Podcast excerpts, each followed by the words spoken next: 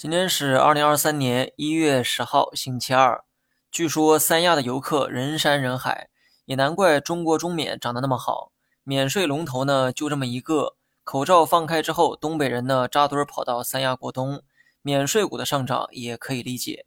不过说是免税，背后的逻辑还是对消费复苏的乐观预期。我对消费股的观点啊还是看涨为主哈。但二零二三年很长，而消费股已经有了不小的涨幅。所以再这么涨上去，肯定是适合减仓，而不是追高加仓。纵观整个2023年，我既看好食品饮料等消费，也看好芯片、新能源等科技。既然消费先带头上涨，那么后期风格大概率会切换到科技股反弹。所以呢，该怎么做，你们自己看着办哈。我个人呢比较看好芯片在2023年的表现，原因呢有以下几点：第一，估值便宜。看涨也就变得理所当然。第二，随着经济的复苏，消费电子也会随之复苏，芯片需求有望恢复。第三，前两年大量的库存经过一年多的消化之后，有望得到缓解。第四，成长股对流动性啊最为敏感，而今年漂亮股的加息进程会逐渐的放缓，这有利于科技成长股的反弹。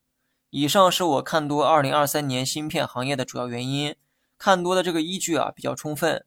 但价格何时出现反转却无法预测，只能说越跌越便宜，预留充足的弹药准备打持久战。类似的逻辑呢，在新能源身上也适用。短期的反弹最好只当做反弹对待，真正的反转估计还得等一段时间。最后呢，说一下大盘，今天呢收了个小阴线，也算符合之前的预判。我对短期市场的判断是滞涨而不是下跌，所以我才说适合持仓，但不适合加仓。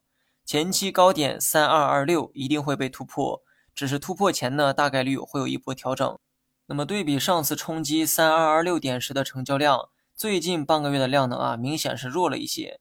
所以中途给市场一点时间休息整顿，休息好了继续向上冲击三二二六点。好了，以上全部内容，下期同一时间再见。